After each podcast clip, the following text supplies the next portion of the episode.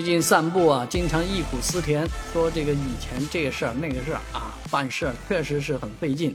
尤其我刚搬到这个九里亭这个地方的时候，很多事情呢需要到南九亭去办事儿，所以以前交个电话费、交个水费、交个电费啊都非常复杂。我们这边交电费还要跑到七宝去交，你看多多麻烦的事情，真是奇奇怪怪。而今天呢，足不出户啊，手机上全能办到。所以以前的很多痛苦啊，在今天呢一下了结了，很多人也是为此觉得欢欢欣鼓舞。而事实上，上海是全中国第一个能够在网上交电费的地方。二零零八年啊，那这我想想也真是啊，二零零八年我还就是刚刚搬到这边来啊，那当时有人就领先啊，网上先交费了。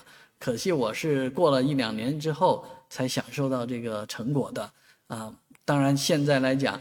呃，这个对于交费方面是一方面，但是收费那一方也欢欣鼓舞。为什么呢？哎，这个假币啊、残币啊、废币啊，收到的可能性就越来越小了。尤其是公交车，现在上公交车都是拉卡，哎，那所以呢，很多人就呃不可能说把游戏币啊或者以前的那些破铜烂铁扔到这个。投币机机里面去了，所以各种各样啊，包括看病。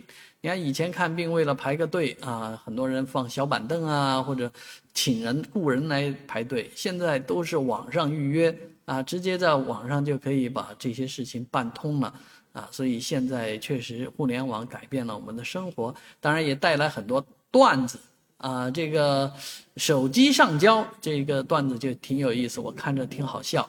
大妈们啊，去交电费的时候，人家就说手机上交。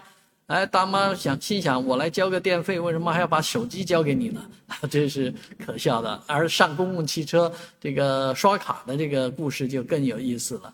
这个北方人叫照卡，哎，这个或者说上海这边叫拉卡啊，反正不管什么卡，哎，很多人这个上公交车的时候就不理解。啊，怎么我还要照一下？我要看一下，看卡，看这个机器能够，呃，把我的这个钱收了吗？哎，没准未来就是看脸时代啊，脸部识别啊。昨天刚用面部识别买了一瓶饮料，所以未来的生活越来越便利啊。八零后经历过，而零零后不一定体验过，现在的孩子确实非常的幸福。